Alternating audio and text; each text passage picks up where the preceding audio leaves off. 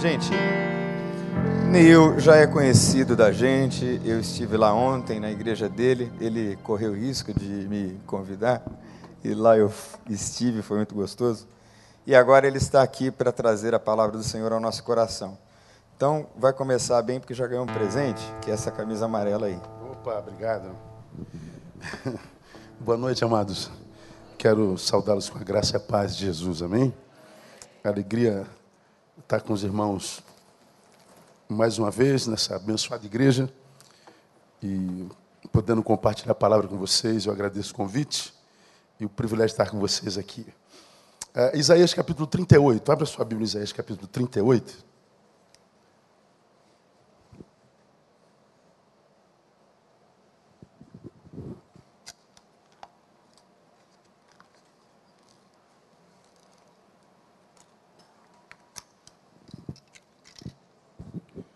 Queria ler só dois versículos com os irmãos. Depois a gente vai trocar uma ideia sobre eles, trazendo para uma realidade que a gente viu hoje, acredito, no, no mundo de uma forma muito especial, no Brasil, que é a questão da nossa relação com a muita dor que a gente sofre nessa pós-modernidade. Ah, o capítulo 38 de, de Ezequias revela a história de Ezequias, que adoeceu, você deve conhecer essa história melhor do que eu. Isaías vai avisá-lo que a sua enfermidade é para a morte. E ele se ajoelha, se prostra diante do Senhor, invoca ao Senhor, pede ao Senhor misericórdia que ouça a sua súplica, e Deus diz que ouviria a sua súplica e ele então não morreria mais, que ele acrescentaria a vida de Ezequias mais 15 anos. Então Deus livrou Ezequias do seu desespero. Não é fácil saber que você vai morrer. Ouvi eh, Daniel Camaforte, dia 17 de junho, você vai morrer. Está louco, não dá, dá para saber. Você morre agora, não é? A gente morre antes da morte chegar, não tem jeito. Então, Ezequias se desespera, ele clama ao Senhor, o Senhor o ouve diz sim. Depois da experiência, Ezequias escreve um versículo que eu acho assim fascinante, que é o 17 é, Isaías, é, é, Isaías 38, verso 17, a palavra de Ezequias, depois que ele passou pela angústia, depois que ele passou pela informação de que iria morrer, depois que ele passou pela dor, ele diz assim: Eis que foi para minha paz que eu estive em grande amargura. Tu, porém, amando a minha alma, a livraste da cova da corrupção, porque lançaste para trás das tuas costas todos os meus pecados. Quero ler mais uma vez só a primeira parte desse versículo. Eis que foi para minha paz que eu estive em grande amargura. Eu não sei se na sua versão está escrito é, igualzinho, mas vamos tentar repetir essa frase. Eis que foi para minha paz que eu estive em grande amargura. Vamos juntos? Eis que foi para minha paz que eu estive em grande amargura. Essa frase de, de, de Ezequias, Daniel, ela, ela mexe mais comigo, porque fala que ele vive uma paz hoje, e paz é aquilo que todo ser humano busca desde que nasce, desde que sai do ventre da mãe, não é? Felicidade, equilíbrio, paz. Ele diz: Hoje eu tenho paz. E se alguém perguntasse a Ezequias, de onde veio essa paz, Ezequias? Veio da grande amargura pela qual eu passei. A minha paz é filha da minha amargura. Ora, filha de amargura, amargurinha é, não é? Filha de peixe, peixinho é. Filha de dor, dorzinha é. Filha de paz, paizinha é. Mas ele está dizendo: não, não, no meu caso aconteceu algo diferente. A amargura, que não foi pequena, foi grande. A dor pela qual eu passei, na iminência da morte, a angústia pela qual eu passei quando a minha informação, a informação foi chegada de que meu futuro estava sendo confiscado, que o meu fim era iminente. A ideia de que eu estava diante daquilo, diante do que ninguém tem poder, que é a morte, eh, gerou em mim essa angústia, ela produziu paz. Ele, ele quase que diz: louvo a Deus pela angústia, pela amargura pela qual passei. Louvo a Deus pela dor que experimentei. Louva a Deus pela adversidade pela qual passei. É isso que ele está, na verdade, dizendo nesse versículo. Amargura que gera paz. Me perguntaram outro dia, há bem pouco tempo atrás, depois de termos sido bombardeados pelas notícias ruins do Rio de Janeiro, alguém me perguntou, estava fora do Rio, alguém me perguntou assim, pastor, o que o senhor acha que está acontecendo com, com a humanidade? Tanta, tanta briga à toa, a gente vive polarizado. Como eu tenho dito, viramos uma geração atiradora de pedras, porque especialistas em defeitos alheios. E a gente vive polarizado o tempo inteiro em briga, violência assim, sem precedentes. Saiu ontem um mapa da, essa semana um mapa da violência no Rio de Janeiro relativa a 2016. Evoluímos de 60 mil homicídios por ano, 2015, para 62.800, quase 63 mil homicídios no ano. São 170 assassinatos por dia no Brasil, quase. É muita morte, é muita violência. Você deve ter acompanhado o jornal agora, antes de vir para cá. Eu estava me arrumando para vir para cá e estava falando da angústia que passa a família do PM que foi morto ontem ele estava indo para a casa da namorada, perto da casa da mãe. Duas horas da manhã, cinco homens param o carro dele, descobrem que ele é policial, colocam ele deitado no chão, de, de, de, de rosto para baixo, e fuzilam ele com dez tiros. A mãe dele foi hoje reconhecer o corpo no ML, infartou e morreu também. Amanhã serão sepultados mãe e filho. Mãe e filho. E alguém me pergunta, pastor, de onde vem tanta morte? De onde vem tanta dor? De onde vem tanta maldade? Eu, eu fiz exatamente isso aqui, ó. O copo é o homem, a água é sua dor.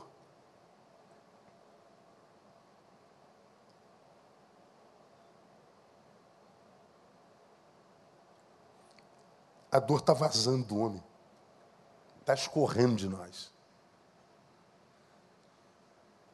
Essa desgraça toda que a gente vê, tomando o mundo, produzida pelo próprio homem que vitimiza o mesmo homem, é a dor vazando. O que está acontecendo é que a, a, o homem está vazando, ele não está mais segurando aquilo que, aquilo que o habita.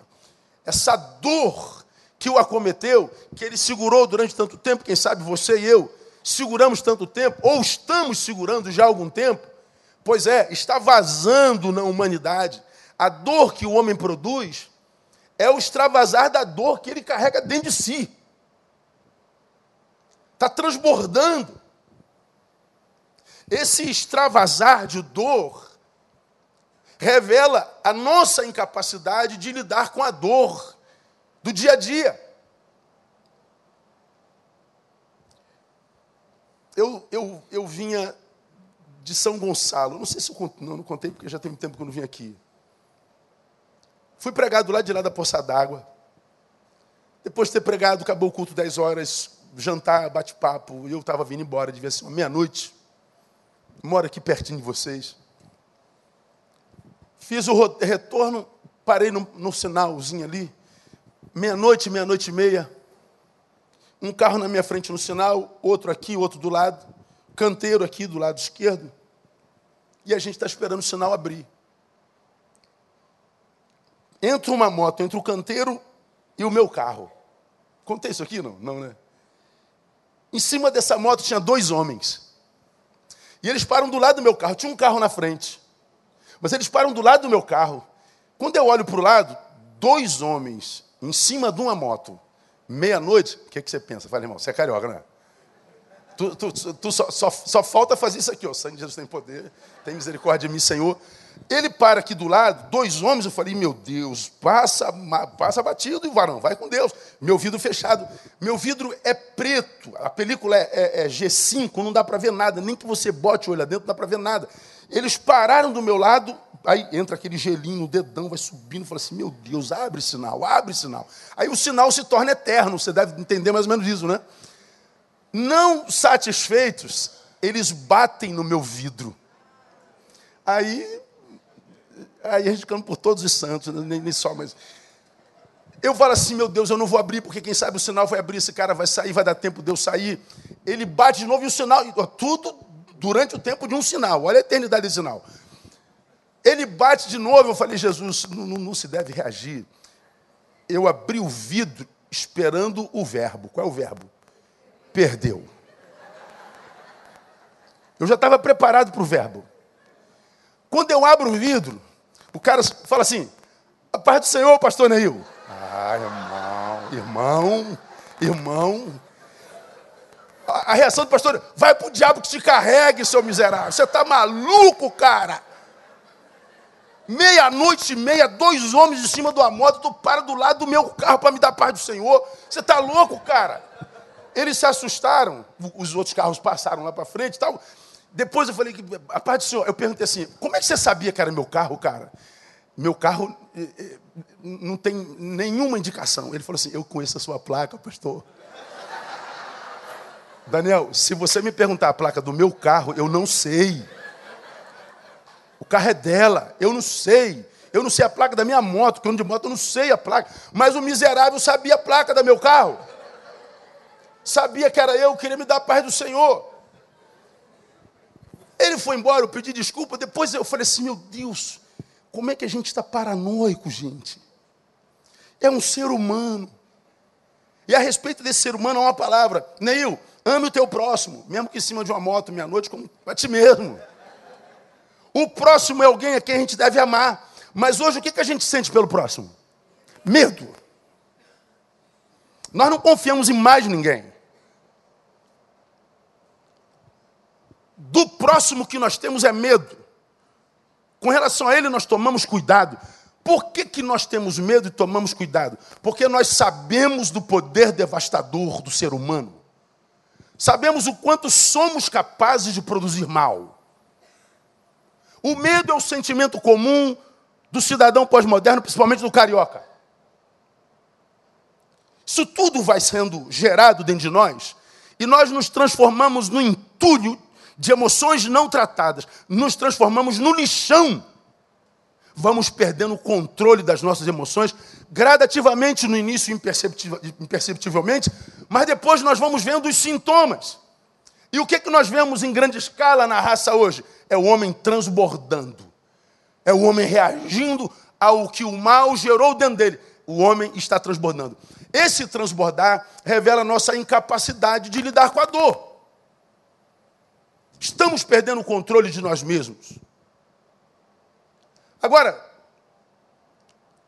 olharia para a dor um cristão da mesma forma como o homem sem Deus olha? Eu não acredito.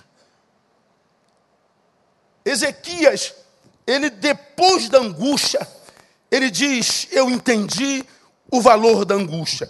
Depois da dor, ele entendeu o valor da dor. Depois da dor, ele olha para a dor, aquela mesma que, enquanto ela era uma realidade presente, o fazia chorar, angustiar-se, tremer, gemer. Depois da sua passagem, ele olha para trás e diz: Viveria tudo de novo se fosse para experimentar o que eu estou experimentando agora. Ele está dizendo: há algo de positivo na dor. Porque se não fosse assim, Deus não permitiria que ela chegasse até nós, seus filhos. Muito se diz sobre a dor, quase nunca a verdade a respeito dela. Por que, que quase nunca se diz a verdade a respeito da dor? Porque nós só falamos de dor quando nós a estamos sentindo. Nós só falamos de dor quando a estamos é, vivendo. Quase nunca falamos de dor quando nós estamos longe dela. Nós falamos de dor quando ela nos acomete e quando nós estamos tomados pela dor, nós não estamos plenos em razão. É como quem, por exemplo, sente dor de dente. Já sentiu dor de dente, irmão? Aquela que dá aqui, que chega a doer o cérebro aqui, ó. E só dá de madrugada quando os dentistas estão tudo dormindo. Aquela dor, ela é tão intensa, tão aguda, que você não consegue pensar em mais nada. Quem está sofrendo dor aguda de dente não pensa em um carro novo. Não pensa nem em emagrecer. Você só quer se livrar da dor. Aquela dor sequestra todo o teu ser. Ele rouba a tua razão. E a gente só conversa em dor, de dor, quando nós a estamos sentindo. E quando nós estamos conversando sobre dor na dor, nunca chegamos ao ponto de extrair dela saberes. Há um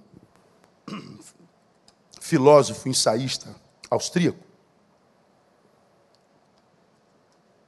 chamado Alfred de Musset, poeta e dramaturgo, perdão, francês. Ele disse assim: O homem é um aprendiz, a dor a sua escola. Ninguém se conhece enquanto não sofreu. O homem é um aprendiz, a dor a sua mestra, a sua escola. Ninguém se conhece enquanto não sofreu.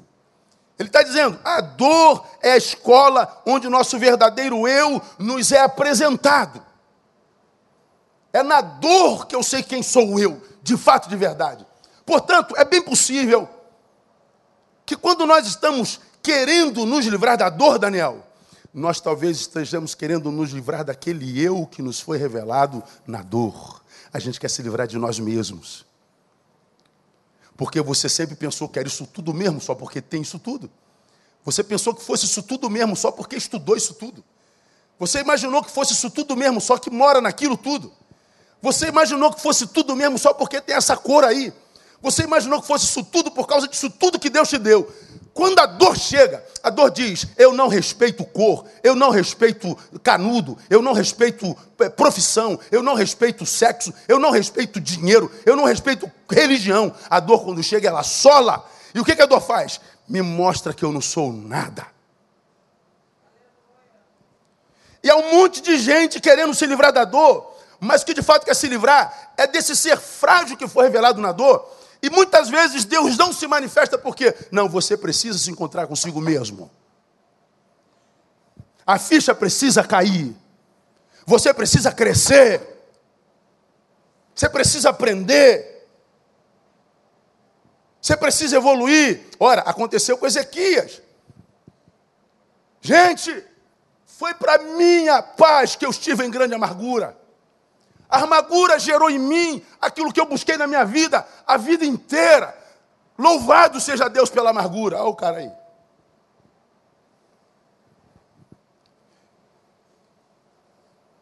Eu acredito que seja daqui a diferença das relações ou das nossas reações diante da dor. Né? Tem gente que segura a dor na boa e mesmo na dor glorifica. O Senhor o deu, o Senhor o tomou. O que, que ele disse?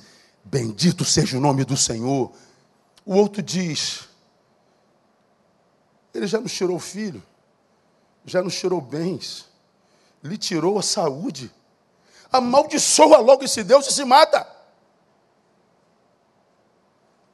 De onde vêm essas reações? Por causa daquilo que é revelada na dor. Ora, nós precisamos aprender a falar a linguagem da dor, porque eu acredito que dor no tempo da iniquidade, como você citou, do esfriamento do amor, vai ser a produção mais comum da raça humana. Por se multiplicar a iniquidade, o amor de muitos se esfria. Um ser humano sem amor é uma máquina de morte. Um ser humano sem amor é o, agó, é o algoz de si mesmo. Então nós vivemos nesse tempo de dor.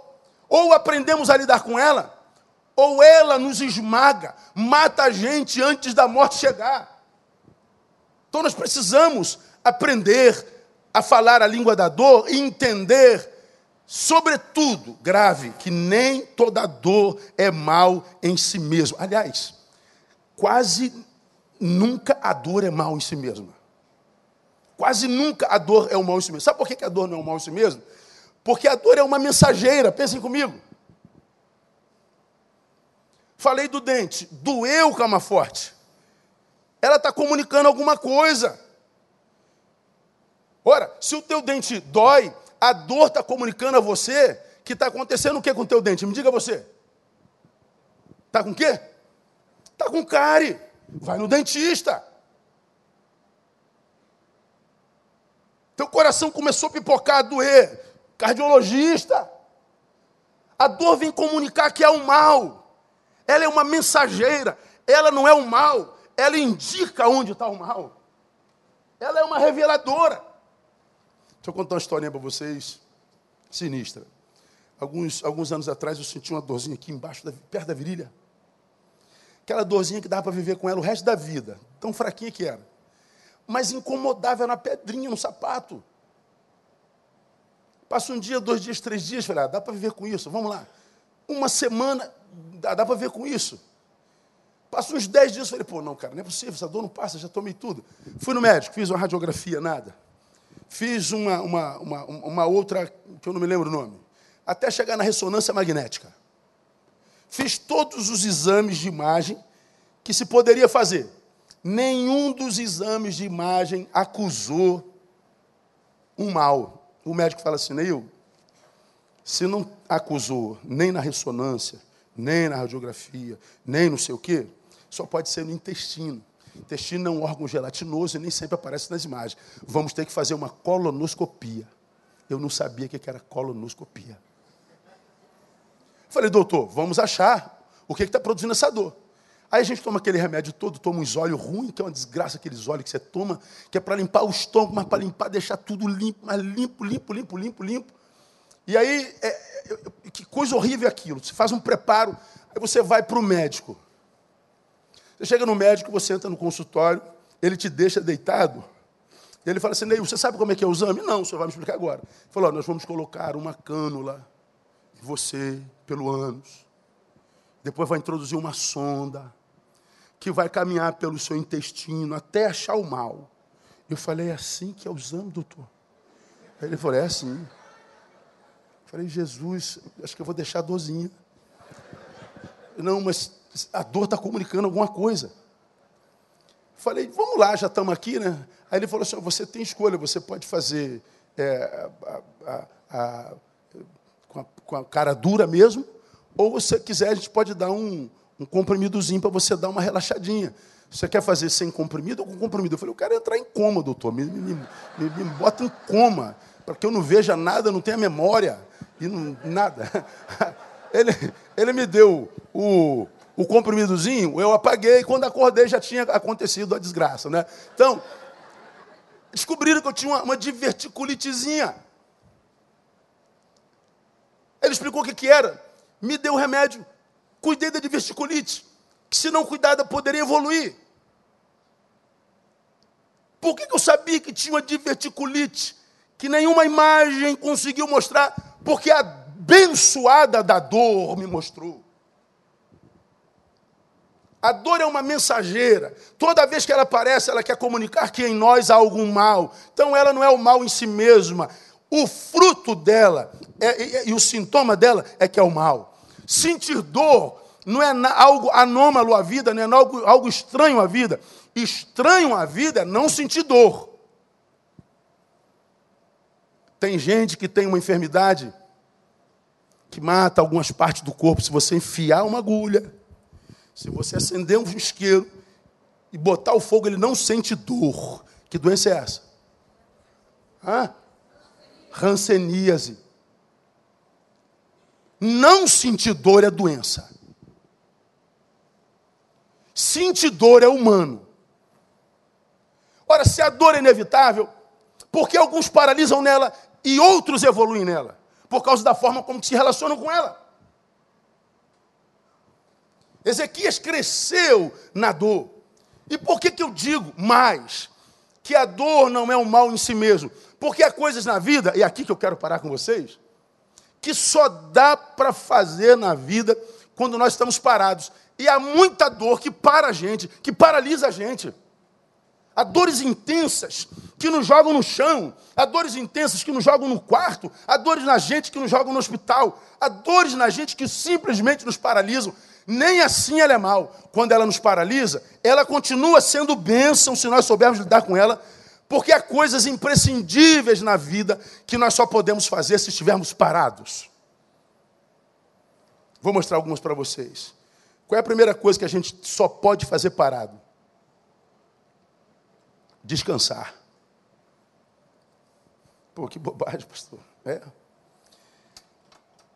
O descanso é remédio para um mal. Qual é o mal? Digam vocês. Qual é? Não, não, estresse não. Cansaço. O cansaço pode levar ao estresse, mas nem todo estressado. É, é, todo estressado pode estar cansado, mas nem todo cansado está estressado. O descanso é remédio para o cansaço. Que bobagem, pastor. Pois é, então pensem comigo. O que é o cansaço?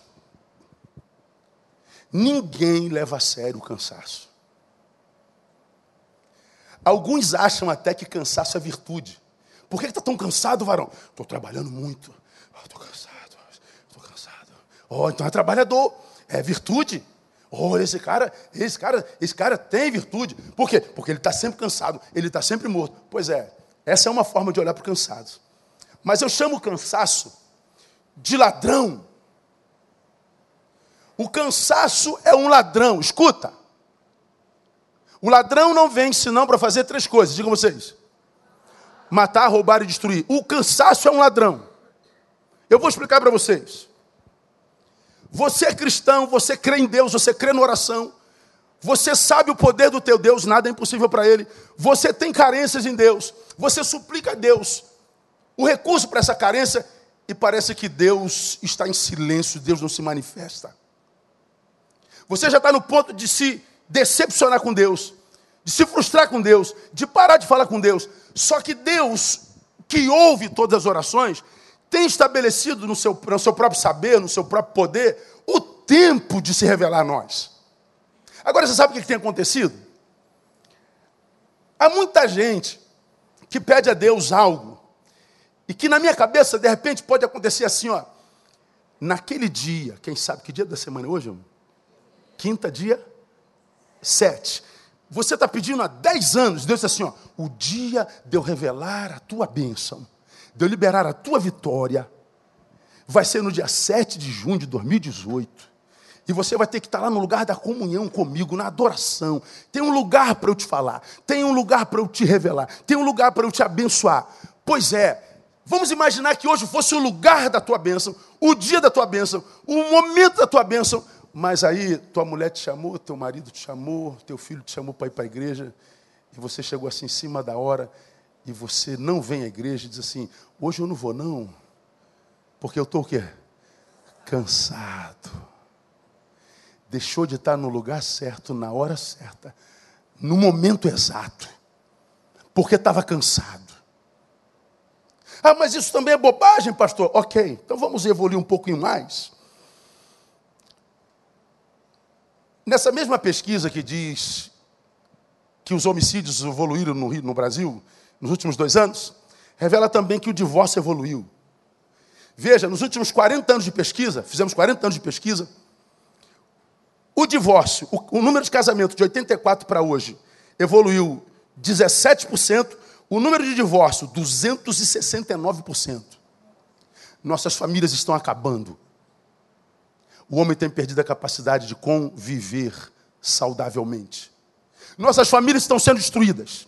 O número de garotos viciados, envolvidos com tráfico, prostituição e suicídio é sem precedentes na história dos homens.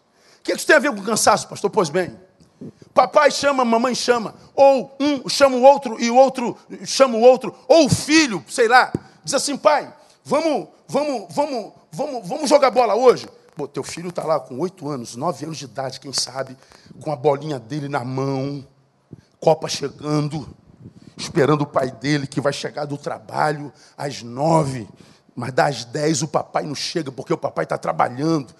Mas ele não sabe que o papai tem 40 anos, ele tem oito, não sabe que o papai tem 42. Não sabe que o papai cansa, mas meu pai vai chegar e a gente vai jogar bola, a gente vai treinar para a Copa. Papai chega, mas chega o resto dele. Cheguei. E o moleque sabe fazer essa leitura? Sabe não. Papai, papai, eu estava esperando o senhor para a gente jogar bola, vamos, papai. Papai falou assim, filho, papai não vai jogar contigo não, porque papai está o quê? Cansado. Pois bem, teu filho bota a bolinha debaixo do braço, vai para o quartinho dele e vive a sua angústia. Aquela angústia pode ter sido nada mais, nada menos do que uma semente que você deixou de plantar. É possível que naquele dia você fosse plantar a semente no coração daquele menino de oito anos, que quando ele chegasse aos 17, já seria uma árvore frondosa nele, dando fruto, que o alimentaria quando o traficante o convidasse para a favela. Talvez naquele dia você plantaria sementes que teu filho precisaria para se salvar. Talvez naquele dia você plantasse a semente no coração da sua filha, que te chamou para brincar de casinho de boneca, queria livrá-la daquela amizade maldita, queria levá-la para a prostituição e para longe de Deus. Mas quem sabe naquele dia que a semente devia ser plantada, você estava cansado, vivendo a vida pela metade, deixando de semear sementes preciosas para a sua vida e para a vida de quem você mais ama. Vida na vida de gente por quem você morreria. Hoje a gente vê famílias sendo dizimadas, filhos revoltados contra pais, filhos empedernidos, verdadeiras pedras cheias de ódio. Filhos de pais muitas vezes bem-sucedidos, que ausentes disseram: Papai está trabalhando para lhe dar o melhor. Mentira! O melhor que um filho pode receber do pai não é um presente, é a sua presença. Filho não quer presente, filho quer presença. Mas toda vez que a gente está em casa, quase sempre a gente chega cansado. A gente não sabe que esse cansaço impede a gente de viver a vida plenamente, impede, portanto, a gente de plantar sementes importantes, que seriam árvores no futuro, que nos alimentariam, sobre as quais descansaríamos, aquelas nas quais nós escoraríamos. Aí o que, que acontece? Vivemos presentes vazios de frutos, presentes sem significados alguns.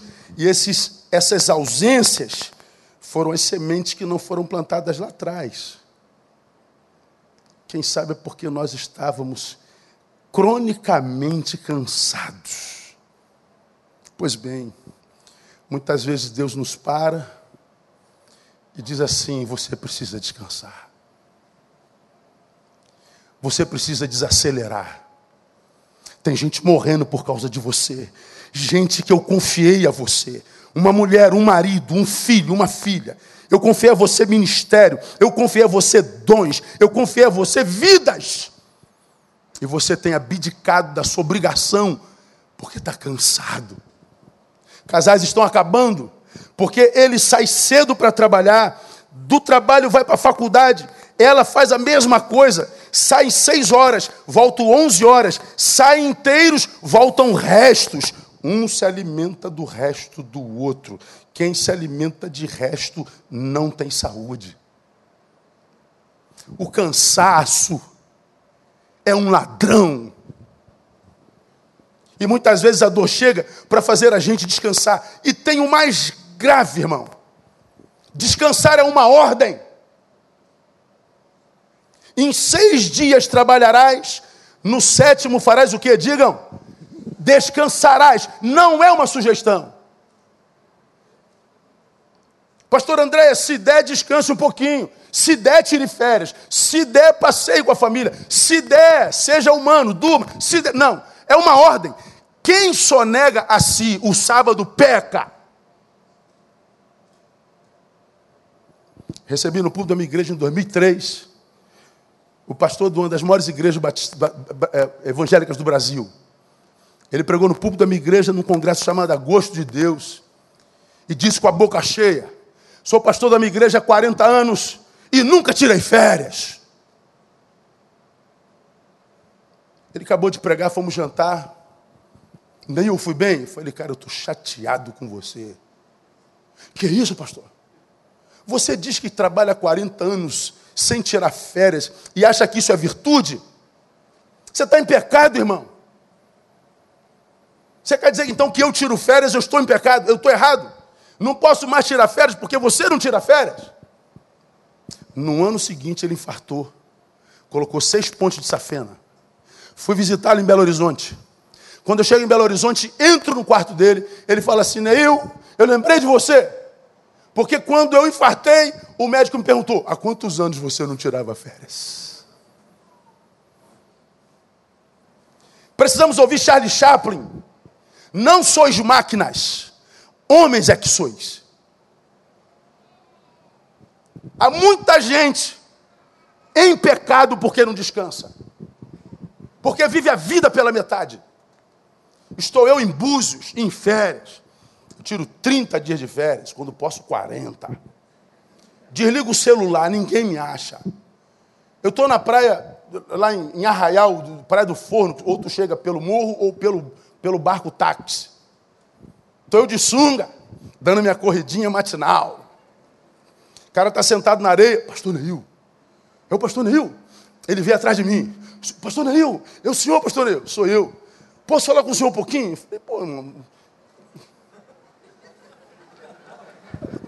Vem, aí ele veio, atrás de mim. Foi falando, pô, ouço sua mensagem. O? Legal. Tá. Aí, para um pouquinho aí, pastor, para um pouquinho aí. falei, pô, irmão, estou correndo. Aí ele, ele para e manda assim, ó.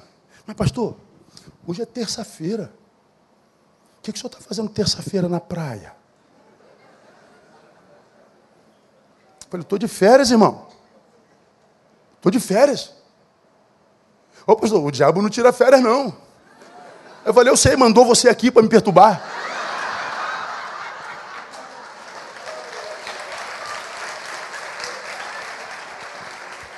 O pastor pegou pesado, meu irmão. O diabo não tem família igual a mim.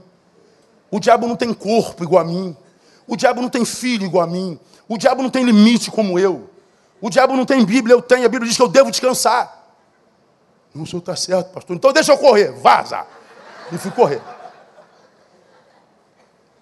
Há muito trabalhador em pecado. Não sabe por que Deus não abençoa a empresa. Não sabe por que Deus não abençoa o fruto do trabalho. Porque é trabalhador em pecado. É pastor em pecado. É ministro em pecado. A dor vem para nos paralisar. E só paralisado a gente pode descansar. Santo não é quem, quem, quem renega a sua humanidade, é quem a vive plenamente. Há outras coisas que a gente só pode fazer quando a gente está parado.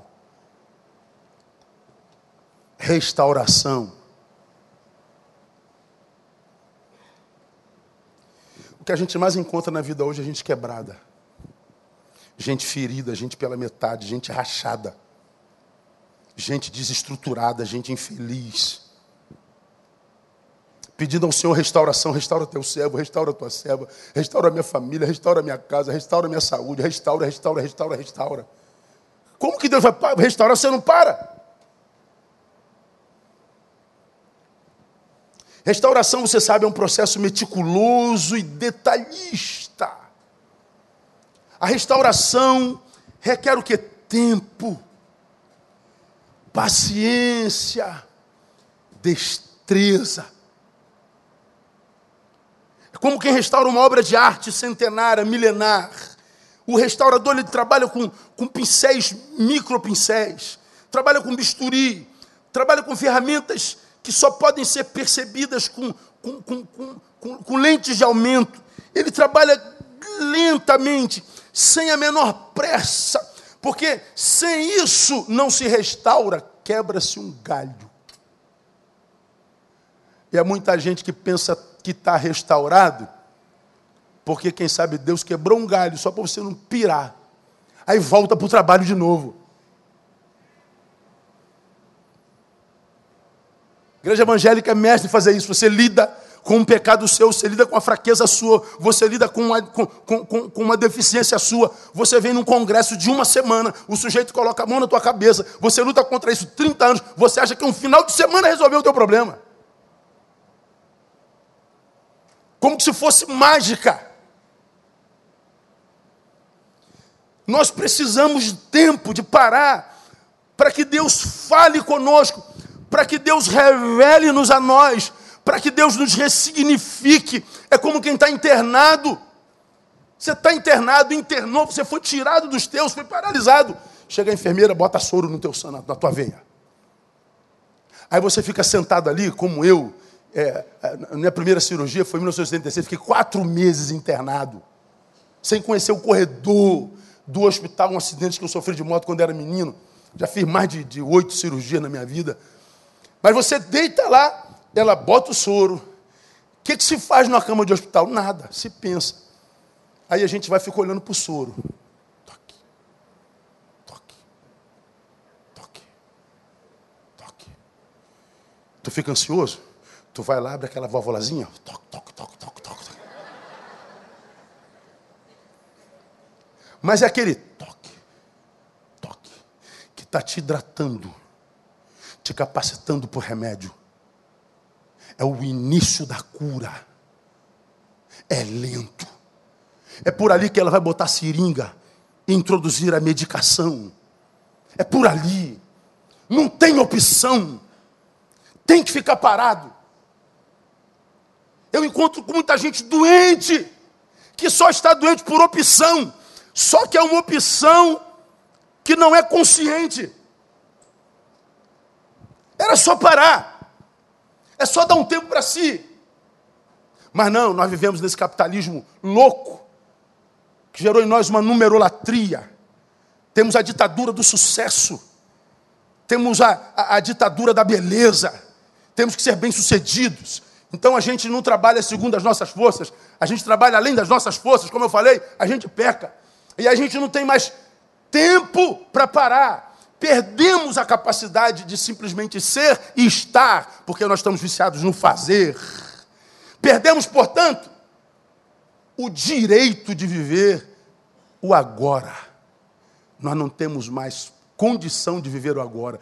Qualquer agora que você tem, você se transporta o celular, você se transporta para o tablet, para a tecnologia. A gente não tem mais agora, a gente vira formiguinha de trabalho. Aí a gente vê alguns irmãos falando assim, mas pastor, para falar com Deus, eu não preciso parar. Eu falo com Deus, pastor, desculpe, dirigindo. Eu falo com Deus trabalhando. Eu faço com Deus, eu falo com Deus lavando roupa. Eu falo com Deus jogando bola, pastor. Eu acredito.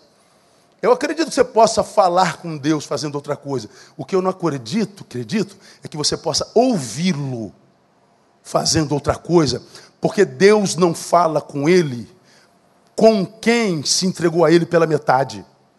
Deus não fala com gente que se doou a ele pela metade. Deus não aceita nada que seja menos do que tudo. Ou ele me tem totalmente, ou ele não tem nada de mim.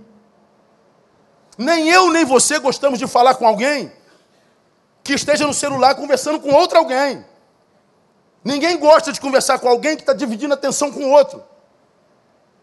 E a gente acha que Deus vai dar atenção para a gente se a gente está dividindo a atenção dele com o outro. Então escute, irmão.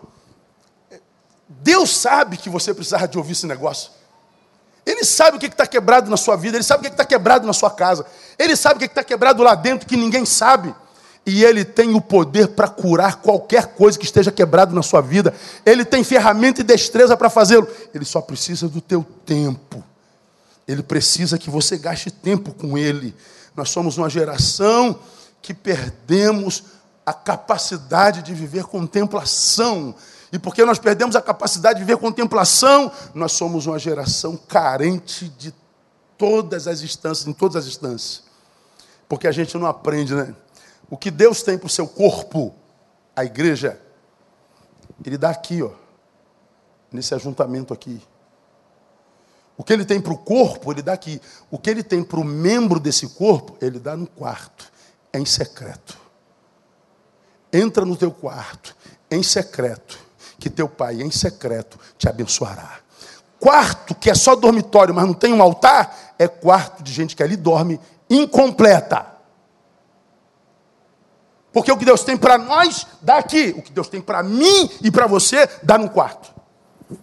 Precisamos gastar tempo com Ele. Deixa eu terminar. Tem uma outra coisa que a gente só pode fazer se a gente estiver parado. O exercício do afeto e do carinho. Veja que eu estou falando do óbvio, né? Carinho, cuidado, afeto. Eu tenho concluído, irmãos, que os corações dos homens têm virado pedra por falta de afetos. a gente se espanta com a maldade do ser humano hoje. Mas é também impressionante como a maldade dele desperta a nossa maldade. Vou contar uma experiência para vocês. Não se escandalizem, não. Quem está falando com você é gente. No ano passado, um pai de família foi morto dentro do metrô de São Paulo. Ele era um vendedor ambulante que vendia na porta do metrô. Do lado dele trabalhava um travesti, um, um homossexual que vendia também do lado dele. Vocês viram isso no jornal? Dois rapazes começaram a zoar o travesti. E esse senhor de 56 anos, de 66 anos, foi defender o travesti. Pô, não faça isso com ele não, ele é um bom rapaz, ele trabalha aqui há muito tempo, não faça isso com ele não. Falou com educação. Os dois rapazes começaram a espancar aquele senhor. E aparece no jornal as câmeras do metrô, ele correndo para dentro do metrô. O senhor sendo perseguido, eles bandam o senhor. O senhor cai e eles começam a chutar a cabeça do homem e pular na cabeça do homem. Mataram aquele senhor com tanta pancada.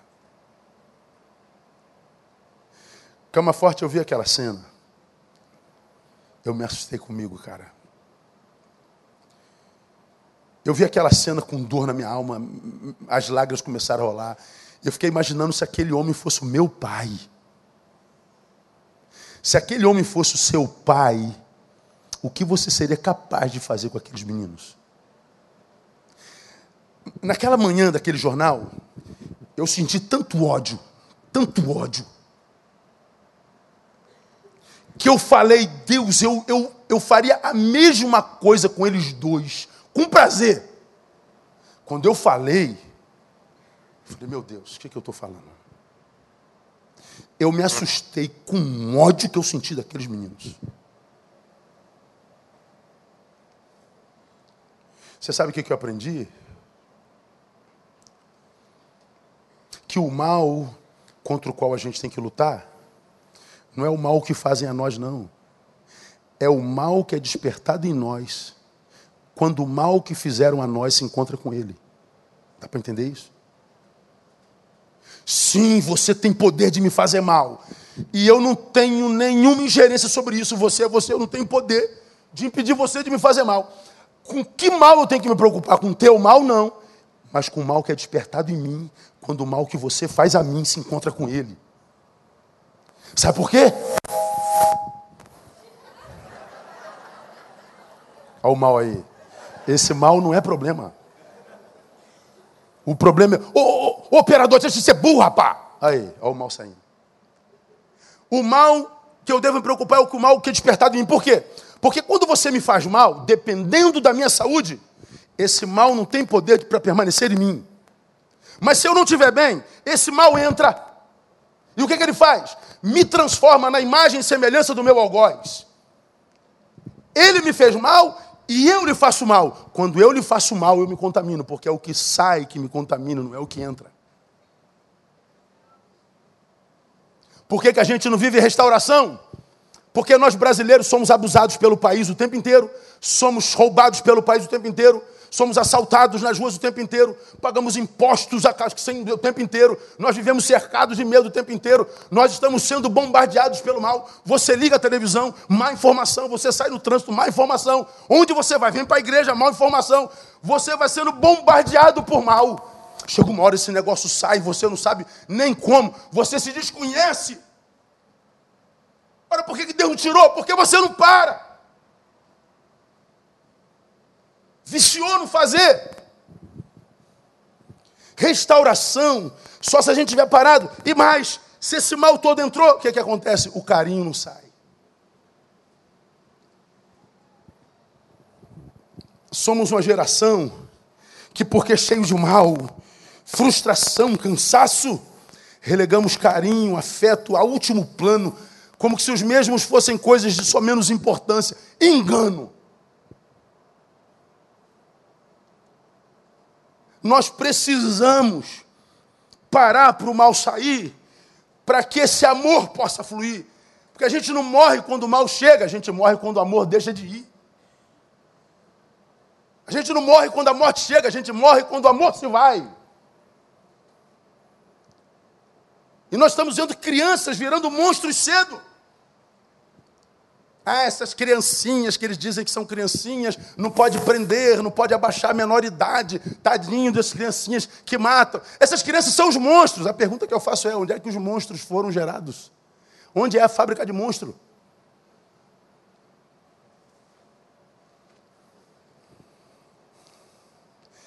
É o afeto que mantém no ser humano a sua humanidade. Hoje nós falamos muito de espiritualidade, deveríamos falar de ser humanidade. Porque a gente vê muita gente cheia de espiritualidade, mas sem ser humanidade. Seres humanos desumanizados.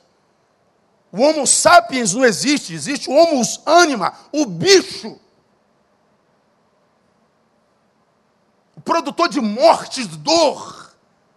Aquele de quem a gente se esconde e tem medo. Ele sou eu.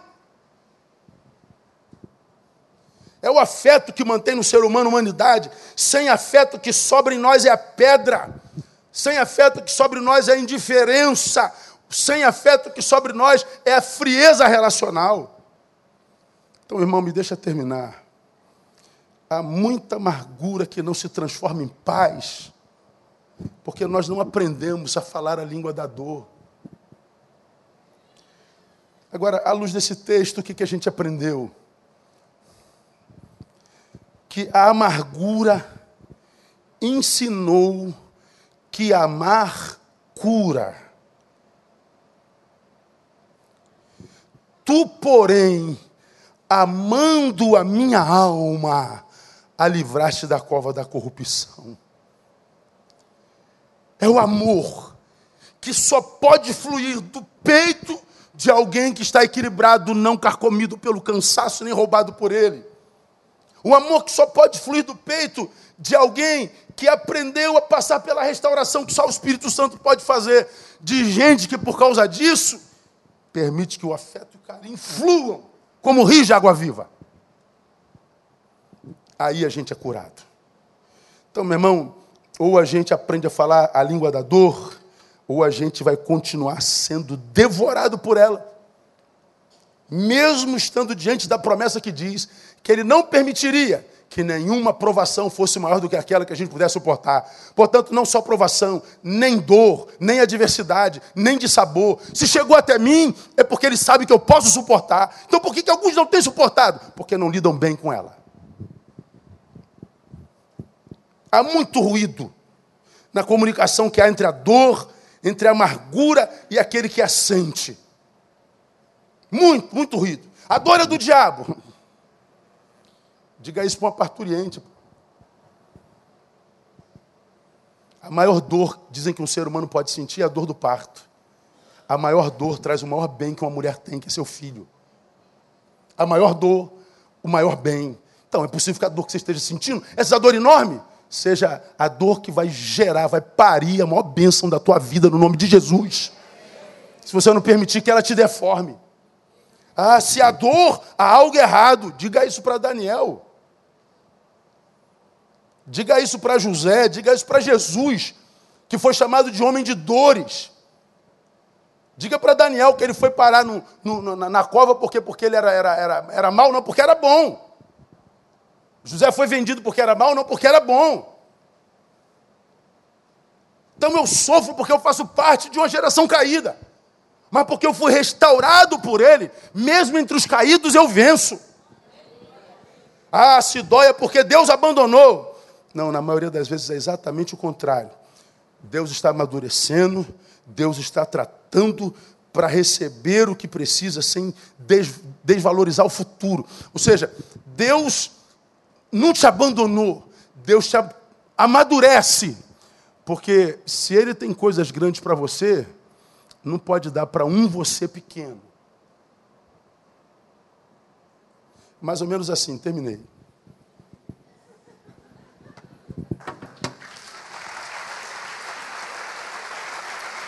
Termina aqui, ó.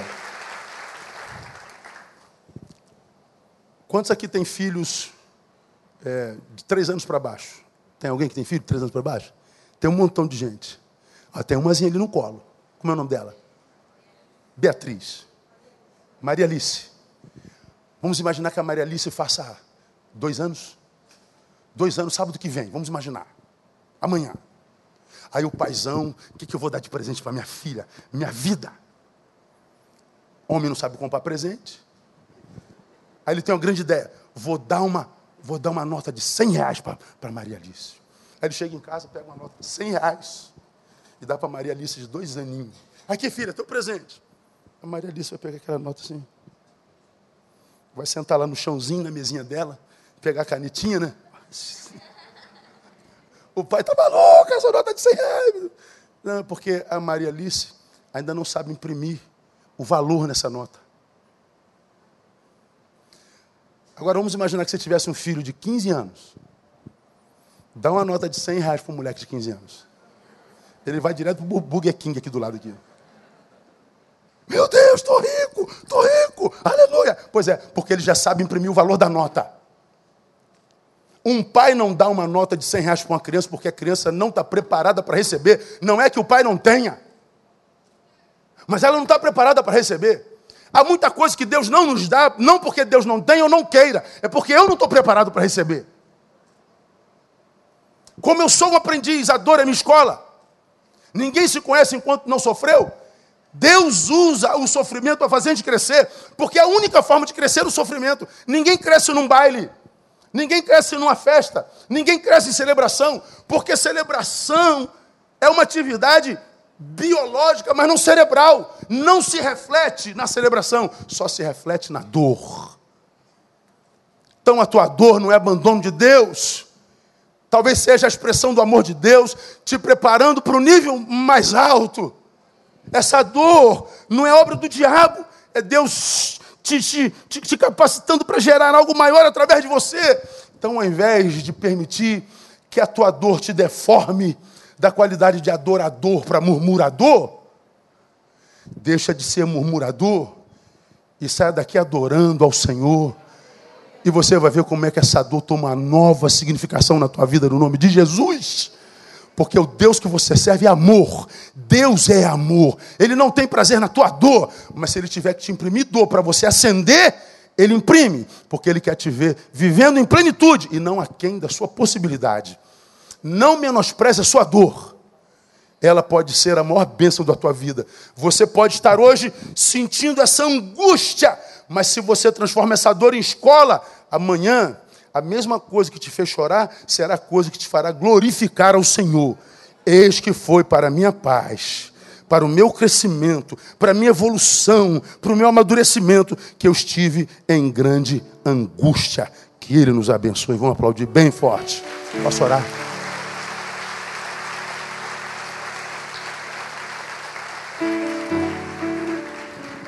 Pastor, essa palavra foi comigo. Essa palavra foi comigo. Eu quero sair daqui com uma nova postura diante da dor. Sai do teu lugar e vem aqui. Comigo que Deus falou. Eu não quero ser murmurador, eu quero ser adorador. Eu não quero abrir mão do crescimento, da evolução. Ele sabe o que você está passando. Eu não tenho nada a ver com isso, ninguém tem nada a ver com isso. Deus tem tudo a ver com isso. Ele sabe o que, é que você passa. Ele não te abandonou, ele não te virou as costas.